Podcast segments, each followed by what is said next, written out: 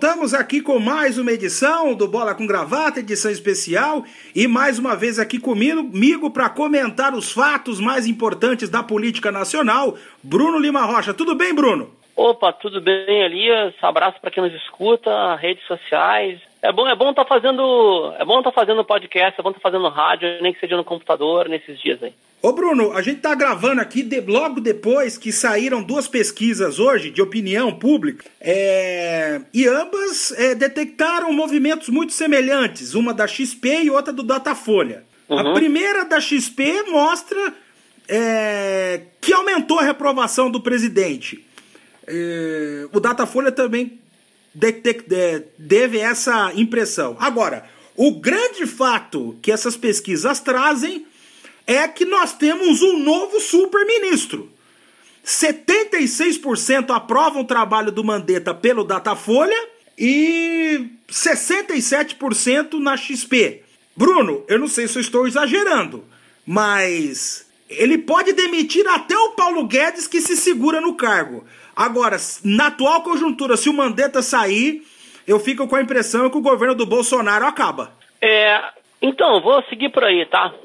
Na, é tanta coletiva que eu já me perco, mas ao longo da últimos dias de março, bem quando estava batendo o golpe de 1 de abril de 64, a data que eles comemoraram e tudo, assim como na primeiras primeiros dias de abril, quando a gente está gravando aqui. Teve um episódio que na coletiva perguntaram ou foi perguntado para o ministro Mandetta se as diferenças, se o tipo de conflito que ele estava tendo na orientação da pandemia com o Bolsonaro poderiam levá-lo a sair do cargo. Antes que ele respondesse, o Braga Neto chegou e falou: em hipótese alguma, o ministro Mandetta sai do governo. Eu acho, Elias, que aí tem. Acho não, né?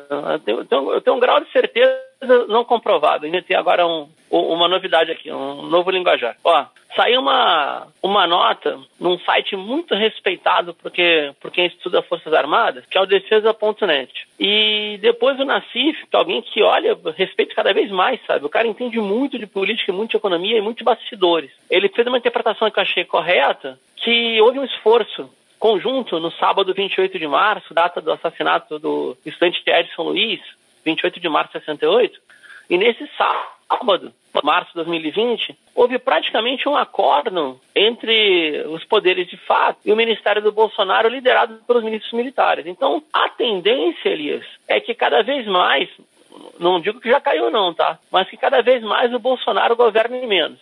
E essa situação entre ele e Luiz Henrique Mandetta, que eu insisto com isso, ó, vamos lembrar, Luiz Henrique Mandetta foi um grande adversário do SUS no primeiro ano. Ele estava para o SUS como vai entrar está para, para as universidades federais, tá? Mas agora, com a explosão da pandemia, o fato do cara saber falar num governo de alucinados, imbecis, olavistas, já é muita coisa, né? Saber falar quando ninguém fala nada já tá, tá é muita coisa. Então, no governo esse do congela-conja, do Moro, o Mandetta se sai muito bem como um político profissional, né? Oito anos de mandato como deputado, oligarca do Mato Grosso, família de médicos que vieram do Sul, ou seja, ele é um oligarca pronto e acabado. E enquanto que os aventureiros do Bolsonaro não sabem nem fazer nada além de confusão.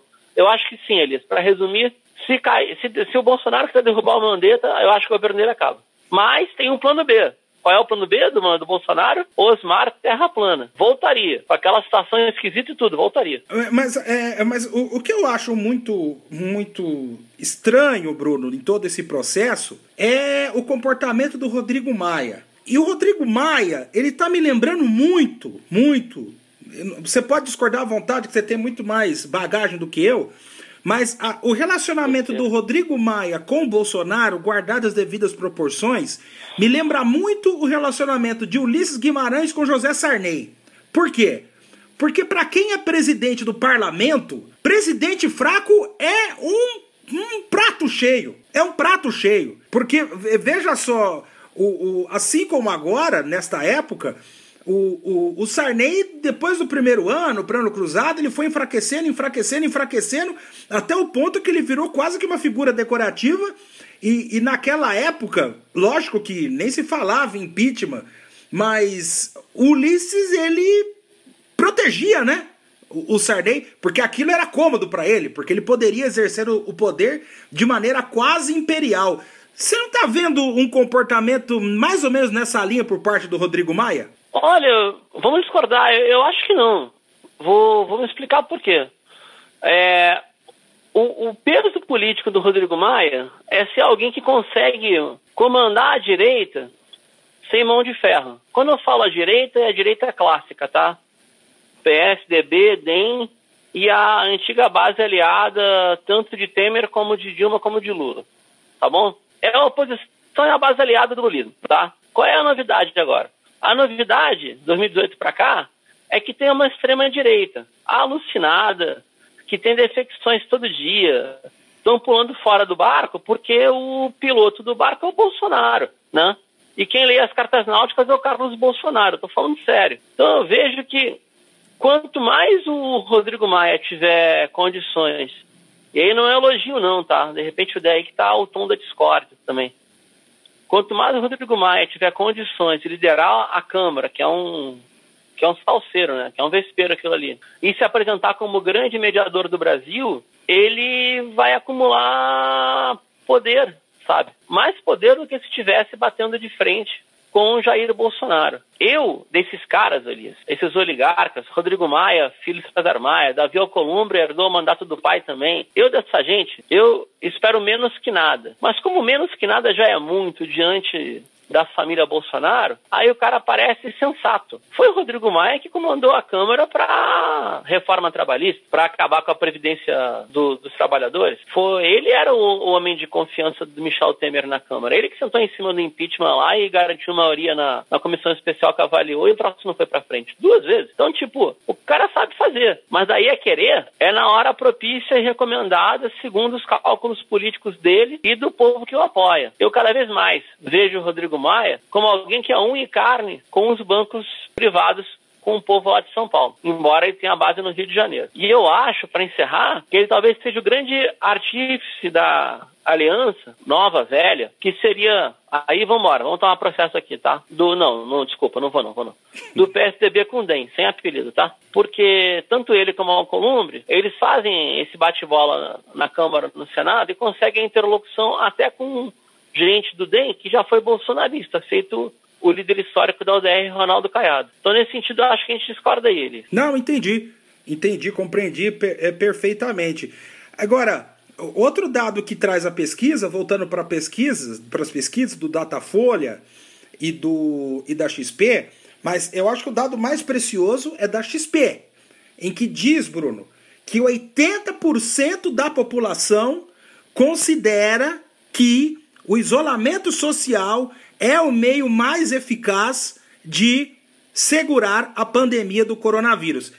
A gente, nós, eu e você não somos médicos, mas nós somos analistas. Podemos dizer que nesse caso o Bolsonaro perdeu a narrativa. Ah, na, na história de narrativa, ah, perdeu sim. É, eu, eu me espantei com a pesquisa da Datafolha, vou te falar por quê. Pelo dado ao contrário, né? Eu vi da XP, e vamos lembrar, né? A XP é uma turma de corretagem, aplicação financeira. É gente que está no cassino financeiro, tá? Da XP não sai nada de produtivo. Daquele montante de recursos não se produz sequer um parafuso. Então, se tiver visto de origem, é a XP. Consegue ser pior que a Datafolha. Mas os números que a Datafolha é, trouxe, eles não apontaram uma queda tão grande do Bolsonaro, não. Isso que eu fico espantado. Então, tipo, deu 80% na XP aprovando o isolamento social. Beleza. O isolamento social, o Bolsonaro diz que tudo bem num dia e tudo mal nos outros três dias. Ele fica nessa oscilação. Só que a condução de bom a ótimo na pandemia para o Bolsonaro no, no, no Datafolha deu 33%. Para mais e para menos,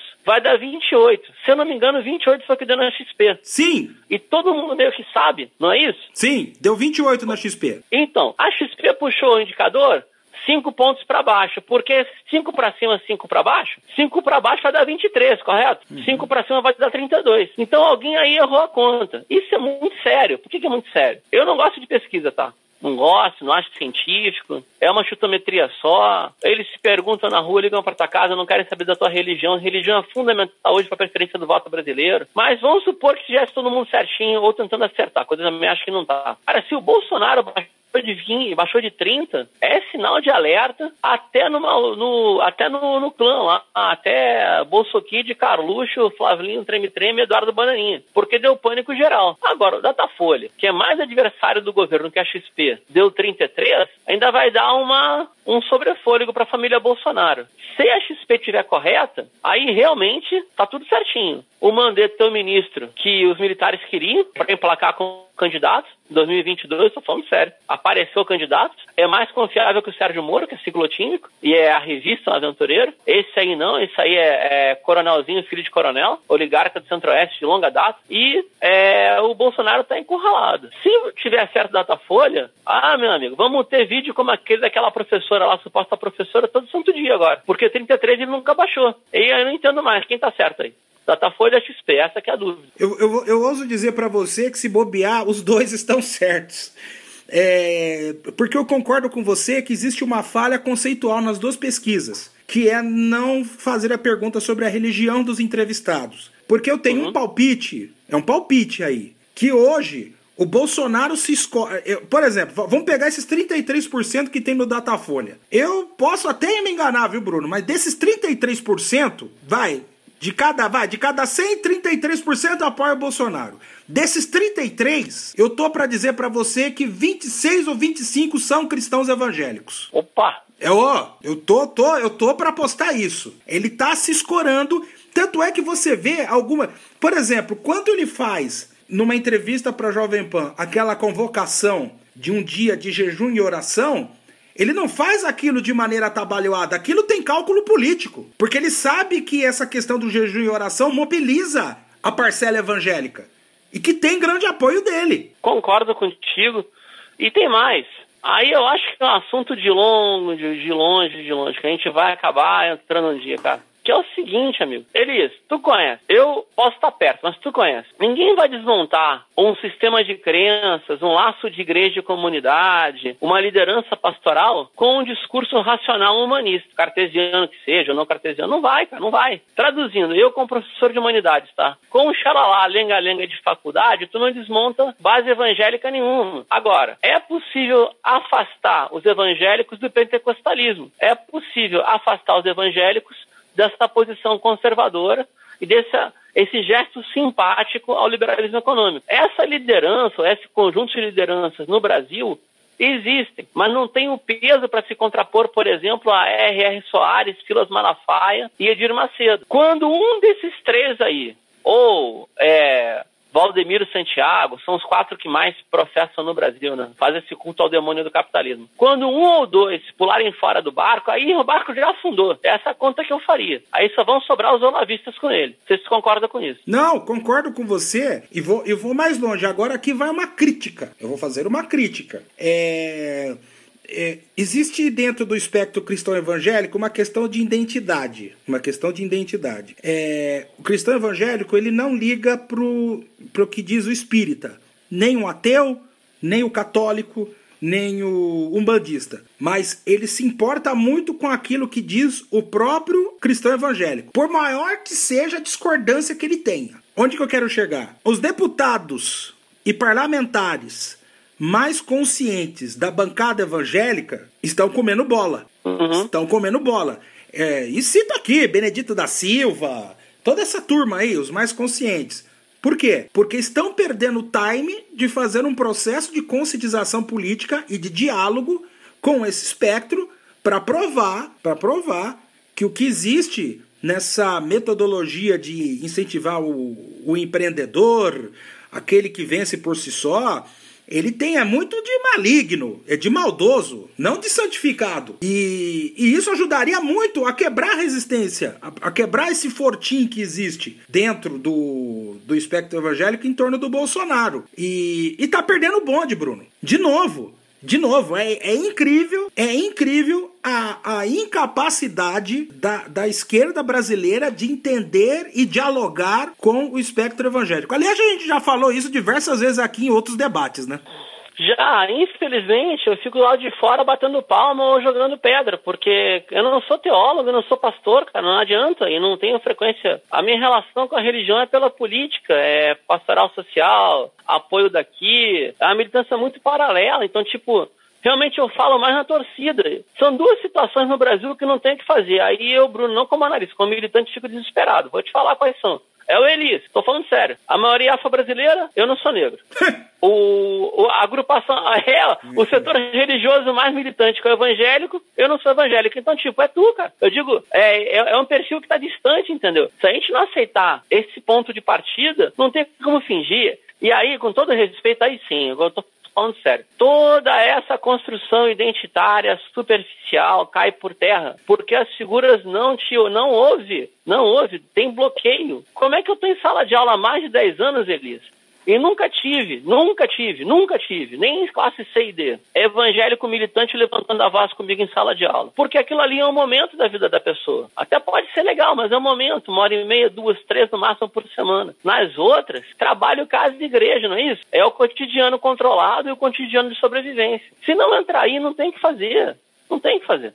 E eu já Isso dei... aí eu tô ciente. E eu já dei esse exemplo aqui, Bruno, vou dar de novo. É... Essas igrejas, especialmente as neopentecostais, elas pegam no ponto que para o cristão é, é, é muito, é muito chamativo. Que é o seguinte, vou dar um exemplo aqui. E eu não estou aqui depreciando profissão nenhuma, pelo amor de Deus. Mas veja só, durante a semana, digamos, o seu João é gari. É gari pelas ruas do Rio de Janeiro, ou de Canoas, onde aí você mora. Uhum. E ele é invisível para a sociedade. Infelizmente, um gari é invisível para a sociedade. Só que chega no domingo, as, por volta das 6 horas, 6 e meia, ele toma um banho, veste um terno e ele vai para a igreja. E aí, e ali, além do sentido de pertencimento, ele tem autoridade. Algo que ele não tem durante a semana. Pode parecer um troço muito louco, mas tem, um, tem um, uma funcionalidade um mecanismo avassalador.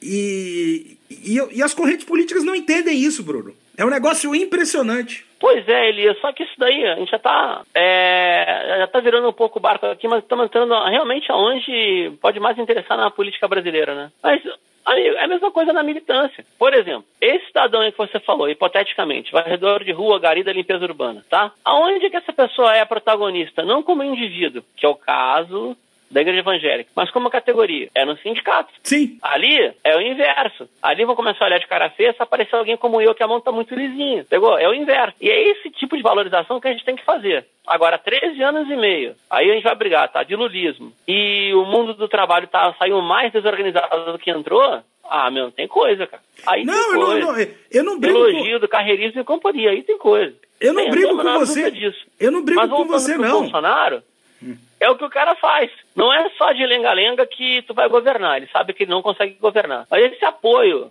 simpático, da empatia, quem que é o, o, o- quem que é o Bolsonaro? Quem que é o Bolsonaro? Quem que é o Bolsonaro? É o tiozão do churrasco, é o vizinho inconveniente da rua ou do condomínio, é aquele parente imbecil que ficou para trás e sempre fala besteira sobre aquilo que ele acha que entende, é aquele cara que é o palpiteiro, piadista. Eu, eu- eu confesso, Elias, essa semana até tive a curiosidade de ver a Praça Nossa, que eu sei que é o programa preferido do Bolsonaro. Aqueles personagens é o Bolso- formam o Bolsonaro. É, não, eu não vejo. É engraçado, embora preconceituoso, tá? No humor, que eu tenho até minhas críticas. Mas para governar o Brasil não dá, né? É impossível. Não, é impossível. É É impossível. E aí, tem, e aí, e nesse tempero que você colocou aí, também tem uma dose de ressentimento. O ressentimento do quê? De você ver uma pessoa. Ah, vamos falar aqui, vai, vamos falar aqui. O, o português rasgado. Uma pessoa como eu, por exemplo, é, que graças a Deus, graças aos meus pais, é, família negra, eu sou formado em jornalismo e a minha irmã é formada em nutrição. Os dois com curso superior. Você tem alguma dúvida que é- esse nosso perfil gera ressentimento do cara branco, hétero, que mora num bairro de periferia? Eu não tenho dúvida Perfeito. nenhuma. Eu não tenho dúvida nenhuma sobre isso. Porque o cara pensa o seguinte, poxa, mas por quê? como é que ele conseguiu? E o Bolsonaro. dúvida, e, o, e o e o Bolsonaro, ele tem maestria em explorar isso. Esse rece... Gente, não é o ódio. Eu, eu, eu vou reformular, Bruno. Ele não tem ódio, ele não tem ódio pelo conhecimento. Ele tem ódio daqueles que detêm o conhecimento. Porque ele acha que o conhecimento deveria estar com ele, Uhum. não com os outros. Claro. Ô Elias, vamos nessa toada aqui, ó. Eu, eu sei que você preparou uma pauta, mas isso aqui é irresistível, né? Só vou ler a chamada. Twitter BR Político, que se eu não me engano é um serviço do Estadão. Posso falar uma besteira, tá? Ah. É, Bolsonaro quer um dia de jejum contra o coronavírus. Hum. A sugestão partiu de pastores evangélicos que tiveram ou conversaram hoje de manhã, hoje dia 3, gravando nós aqui, sexta-feira, com o presidente em frente ao Palácio da Alvorada. Aí foi aquela cena dantesca, né? Dos caras querendo fazer, eu não sei como é que chama aquilo, tá? Mas se eu ainda entendo alguma coisa de, de, de rito, pelo menos, a, a, a diferença também do evangelicalismo, além de não ter a relação todo o protestantismo não tem, né? Do, do culto da imagem, mas tanto evangélicos como pentecostais tem muito mais presente o Espírito Santo na hora do culto, né? Tem muito Opa! mais presente a transcendência na hora do culto, é isso? Sim, sim. E a, não é? Sim. E aí está o poder do intermediário, no caso, pastores e pastoras. Essa sensação do milagre do agora. E estavam fazendo um culto desses, um rito desse, eu não sei como é que chama, tá? É, na, na frente do palácio, hoje de manhã.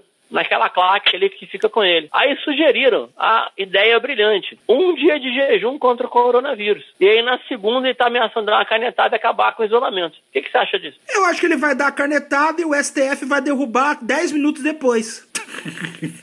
Eu concordo. Muito, muito simples. Muito simples. Ele vai dar a canetada, vai sair no diário oficial. Aí alguém vai entrar com uma ação, o STF vai dar, vai dar liminar. Mas no segundo seguinte. Não, eu, eu- isso, essa resposta eu dou de maneira tranquila. Tranquila, tranquila. Porque hoje, o, o, o- Bruno, o Bolsonaro é um presidente tutelado. Tutelado pela Câmara, tutelado pelo Poder Judiciário, tutelado pelos governadores, tutelado pelo ministro da Saúde, tutelado por todos. Acho que faltou, talvez o mais. A tutela mais forte, né? Tutelado pela milicada, né? Sim! Se eu, eu, não- eu tenho convicção, eu tenho convicção que o ventríloco dele é o general Braga Neto. Certeza! Certeza! Olha, eu, eu, eu acho que tem aí uma. Vou, vou, perdão, discordância pontual, tá? Tá, não, tranquilo. É.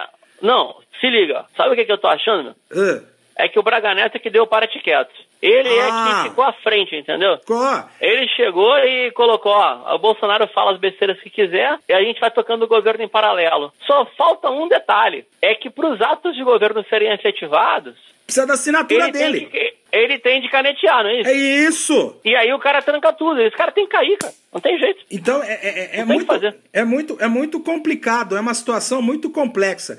Pra terminar, Bruno, o primeiro bloco, porque daqui a pouco eu vou discutir outras duas situações relacionadas ao coronavírus, mas no plano internacional. É... Além do Mandetta, é, eu, estou, eu estou exagerando quando eu digo que, independente de ser o epicentro do coronavírus, o governador de São Paulo, João Dória, pode sair gigante desse episódio? Cara, gigante eu não sei porque o passado do Dória eu condeno, né? Mas que ele hoje é a melhor opção tucana, junto com o Ronaldo Caiado, para retomar essa dobradinha da direita clássica, eu não vejo dúvida não. E digo mais, se o Dória tiver a grandeza política, que também não tem, no caso de composição de aliança, tá? Ele já estaria armando uma aliança com o Mandetta. Se o tal do Mandetta quiser, ele vai concorrer a governador de estado ou a senador. Se ele quiser se encrencar, ele vai para as cabeças, porque uma hora essa pandemia, apesar do Bolsonaro, vai ser controlada. E a Globo tá com ele no Abra. Né? Então, tipo, se ele não trair a, Glo- a Globo e não trair a milicada, ele pode ser a transição que a direita queria. Mas as chances estão abertas. Mas isso eu sei, até o Bolsonaro sabe. Só que ele é tão maluco. ele- além de tudo, ele, é- ele é doido, né? Ele fala isso não dá pena. o ministro não pode aparecer mais que o presidente. Ele está preocupado com ego. Esses caras tinham que estar num psiquiatra, todos eles, ele, Eduardo, Flávio, Carlos, e trancados, um psiquiatra de um manicômio judiciário. E estava resolvido, mas não é o caso, né? Não é o caso? Ó, nós vamos fazer uma pequena parada aqui no Bola com Gravata e daqui a pouco voltamos para analisarmos a questão internacional do coronavírus. Até já!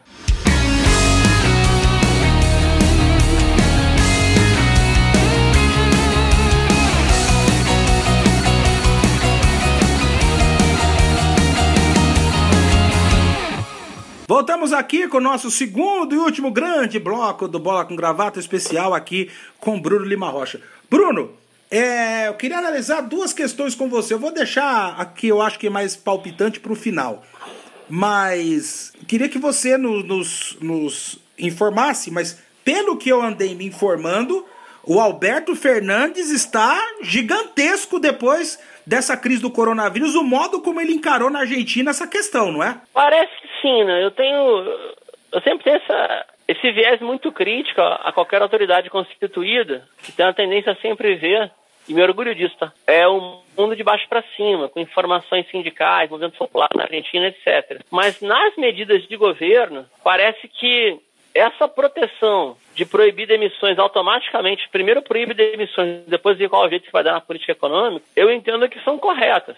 E parece que está galvanizando, né, arrancando popularidade no momento de crise. Porque, imagina a situação, o cara chegou no poder, foi anos e anos e anos um elemento secundário, um, o grupo da direita do kirchnerismo, uma espécie de camaleão da política argentina. Agora sou eu. Tá, beleza. Foi. Chegou lá, Macri terra arrasada, faz acordo com o FMI, tava com a popularidade, já estava baixando já, e ele vai ver o coronavírus e o cara tomou atitude na hora.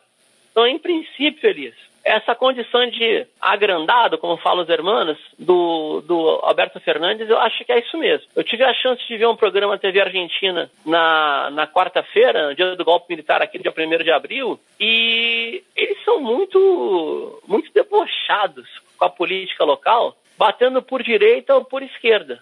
E tem toda uma onda lá, também é uma coisa robô, gritaria, gente que não entende nada, terraplanismo, etc., dizendo que o isolamento é uma falácia, que não era necessário, que a meta do peronismo, que Alberto Fernandes nem peronista é, mas tudo bem, que a meta do peronismo está de volta ao poder, é que o Estado tome conta das empresas privadas. Então, é aquilo que se fala, né? Se eu tenho dúvida, eu pergunto para a direita. Se a direita argentina está chiando, é que alguma coisa ele está acertando. e por falar em acertar, Bruno, já saindo da Argentina, pegar um pouquinho mais de tempo para o assunto que interessa. Por que Donald Trump mudou de ideia em relação ao coronavírus? Ah, tem algumas teses aí, né? Eu vou levantar duas só. Né? Uma delas é o seguinte: que ele de fato foi influenciado por pessoas muito próximas que estavam com o coronavírus e resolveu atender a médicos muito gabaritados dentro da da, do, do, grupo de dominante dos Estados Unidos. Aqui lá é uma oligarquia que domina. Lá, se somar todo mundo, 10 mil pessoas que mandam no país é muito. Falando cargo eleito, não. Falando é, condições de mando privado ou estatal. A outra tese, que não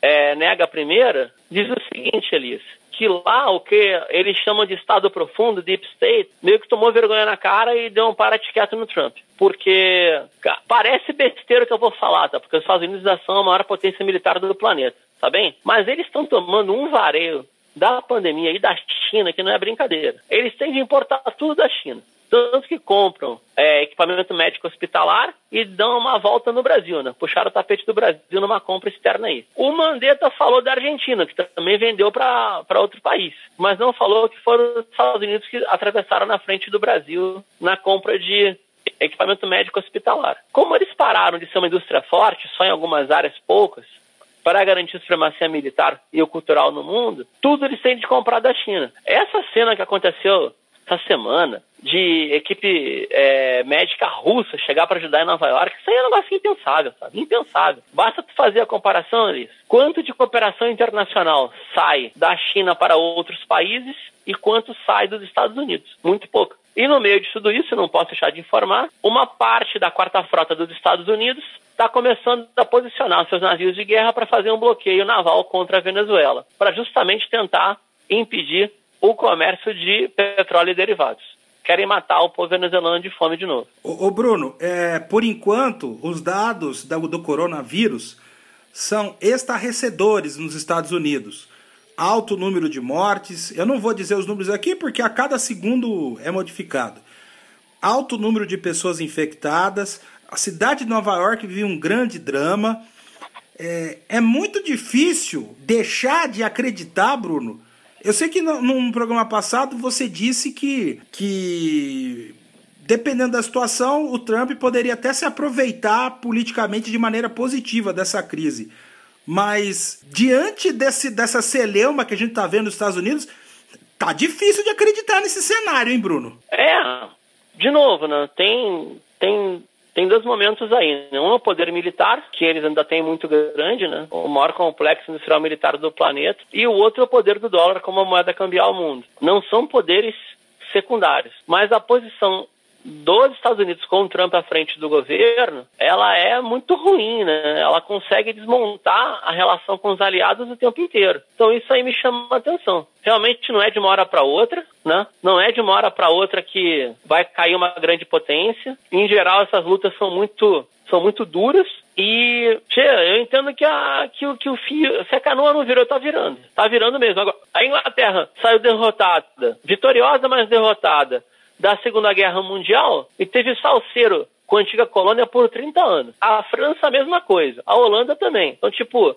nenhum poder imperial colonial sai de graça dos seus territórios de ocupação ou presença militar. Então, ainda vai ter muita água por aí. E, infelizmente, o lugar onde vai dar muito multa é na América Latina de novo. É, por falar, você falou em América Latina, né? É, pelo que a gente tem de informação, né, Bruno? Talvez o país que, por enquanto, tem o quadro mais dramático é o Equador, né? Porque corpos estirados na rua, parentes colocam os corpos na rua para recolhimento. É... é muito triste, né, Bruno? Cara, é triste, mas é que horror. Era previsível, porque a, a, saúde pública no Equador, ela é ruim. O presidente equatoriano, Lenin Moreno, ele foi eleito com um programa Governa por outro. Ainda botou o vice em cano. E ele foi eleito com a benção no correísmo, que não é grandes coisas. Rafael Correia só trupe. Mas é era uma posição mais à esquerda, ou mais nacionalista, pelo menos, do que o que está cumprindo agora o Lenin Moreno. Quando passar a pandemia, fiquemos todos e todos atentos em dois países, Equador e Chile, que aí o pau vai cantar de novo, que o pessoal vai querer a forra desse governo aí. Tanto do Pinheira, que já não era para estar tá governando, como do Chile com Lenin, ou desculpa, do Equador com Lenin Moreno. A gente, fez a, a gente já fez a análise eh, nacional, internacional, e eu deixei esse último momento aqui do Bola com Gravata porque eu vou fazer uma, uma análise nacional aqui e vou dar uma pancada bem dada. E eu não sei se o Bruno vai concordar ou discordar de mim. É, o presidente Luiz Inácio Lula da Silva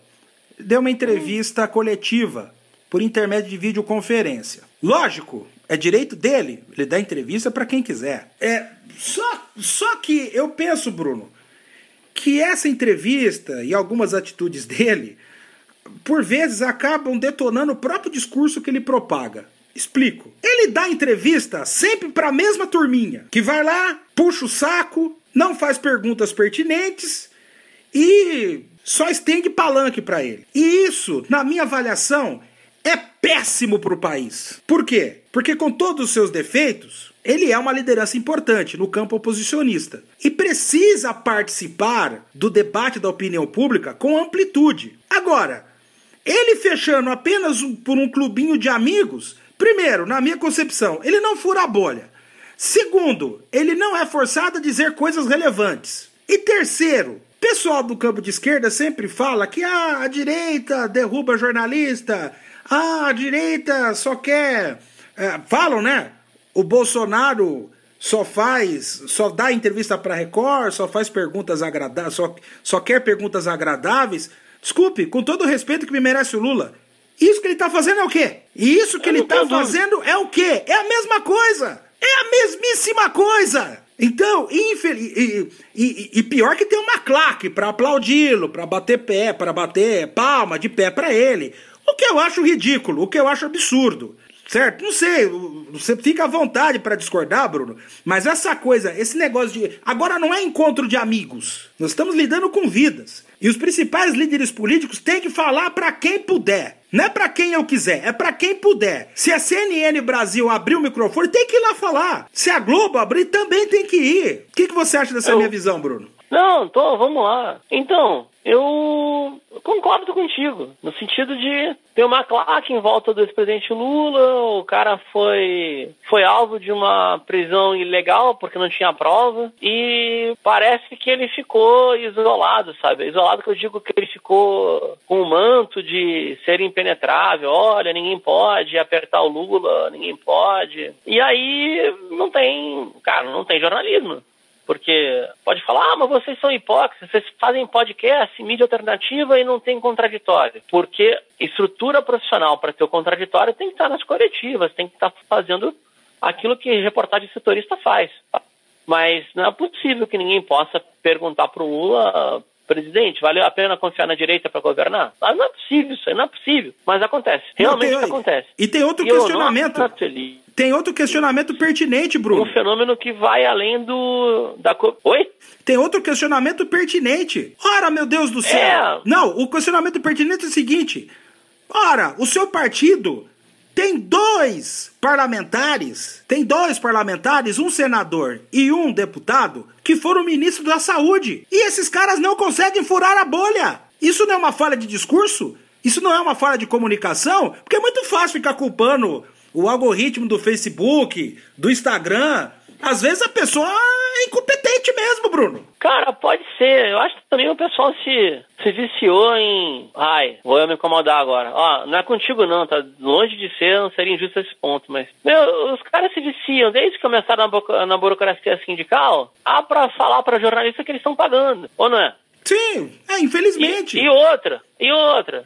Quando tinha sindicato ainda com dinheiro, que agora não tem mais. Quantas e quantas e quantas vezes eu vi estagiário ser selecionado e os caras não têm nem a, a coragem, a, sei lá, não tem nem o, pudor de perguntar se em trabalhando num sindicato, aquele ou aquela jovem repórter ou jovem assessora de comunicação, acreditava, pelo, pelo menos acreditava em luta de classes, qualquer vertente. Cansei de ver menino de faculdade pular de assessoria sindical para veículo grande. E aí, quando vai trabalhar para outro patrão, vira completamente. Cansei de ver orçamento de comunicação de sindicato ser torrado botando anúncio em mídia corporativa. Depois vai com aquele dinheiro editorializa e faz tudo ao contrário que deveria fazer. Então, esse comportamento, chapa branca, de um lado ou de outro, é o que faz com que fique essa comunicação de cabresto. Vou te falar, cara, hoje, hoje, foi de forma educada, mas hoje eu apertei a Fatorelli numa entrevista. Maria Lúcia Fatorelli da Auditoria Estadual da Dívida, que eu acho que aí é uma furada. Não, não, não vai apertar as pessoas. Hoje, modesta parte, eu apertei um médico. Bem que ele era médico do SUS. Perguntei, tá, e o setor privado, como é que tá se comportando? Entendi. E os caras, querendo ou não, acabam pipocando. Eu sei, se me perguntar para mim, Bruno,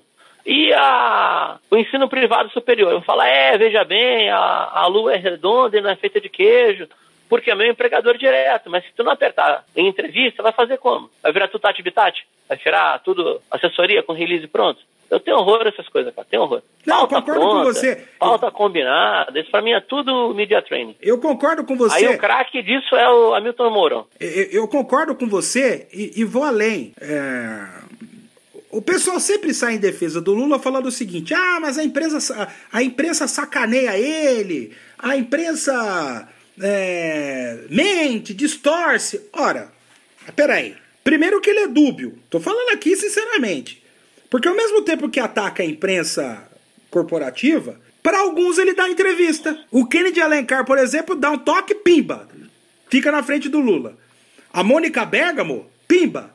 Fica na frente dele também. Então é o seguinte, se ele acha que ninguém vale nada, se o PT acha, se a esquerda acha, que ninguém vale nada, então faça dois movimentos. Primeiro, não fica dando colher de chá para a mídia corporativa e outra, transporte o discurso de abertura de vozes na prática. Porque o que a gente vê é que se existe um oligopólio nos meios de comunicação privados, nós também na mídia alternativa nós também temos um oligopólio. Uns 5, 6 ou 7 falam por todos. Não, o que verdade. é um equívoco para mim também. Eu chamava de o PIG do B, cara. Ou PIG alternativo. É, é, é. Isso, é isso. Porque será que não tem ninguém? Não tô falando de mim, não, hein? Esquece. Esquece. Me esquece. Agora, será que nesse Brasilzão não tem nenhum jornalista de esquerda, progressista, que seja capacitado para entrevistar o ex-presidente Lula, que não seja dessa patota? Não é possível. Não Meu, claro que é, cara. Só que tem um detalhe, né? Aí, se, por exemplo, vamos supor que fosse o Elias, o Elias ainda tivesse vínculo com, sei lá, com a Federação Urbanitária. Não tô dando exemplo, a pingo não ia, tá? Tu ia poder falar o que ia falar? Não ia ter censura de capa preta, dirigente burocrata, pelego à frente do sindicato? Olha, que eu ia perguntar, eu ia perguntar. Se depois acontecesse consequências para mim, paciência. Mas a minha função eu iria cumprir. Ah, não tenho dúvida. Mas aí vamos supor, tu tem, tu faz três, quatro tipos de mídia simultâneos, tem outras fontes de renda ele fosse alguém que só trabalhasse ali. E aí, cara? Eu, eu, eu, eu no lugar dessa pessoa, coitada, imaginária, eu só iria para a coletiva falando primeiro com o dirigente, fulano, eu vou fazer, hein? Não, beleza. Então, ó, assina aí que eu vou fazer. E aí qualquer coisa é bola nas costas, porque ir de, de cara limpa peitar dirigente do teu dirigente, agora isso em sindicato social-democrata em democracia liberal burguesa. Meu amigo, tu imagina em regime stalinista como é que não deve ser. Imagina ser jornalista nos idos do leste europeu. A loucura que não deve ser. Meu Deus do céu. Meu Deus. Por isso é que é importante combinar liberdade com igualdade, senão vai tudo pro brejo, né? Sim, sim, sim. Olha, estouramos o nosso tempo. Queria agradecer demais De ao. Bruno. Hoje estourou mesmo. Queria agradecer demais ao Bruno e esperamos você brevemente por aqui, hein, Bruno? Beleza, só me ligar, a gente agenda. Além de ser muito legal, fazer mídia, fazer mídia alternativa é nosso dever. E aí, se a carapuça vestiu para os coleguinhas, camaradas e companheiros, vestiu. Tá bem vestida, tá? Abração, gente. Um abraço para você que nos acompanhou e saiba, nesse atual momento, sobreviver é um ato político.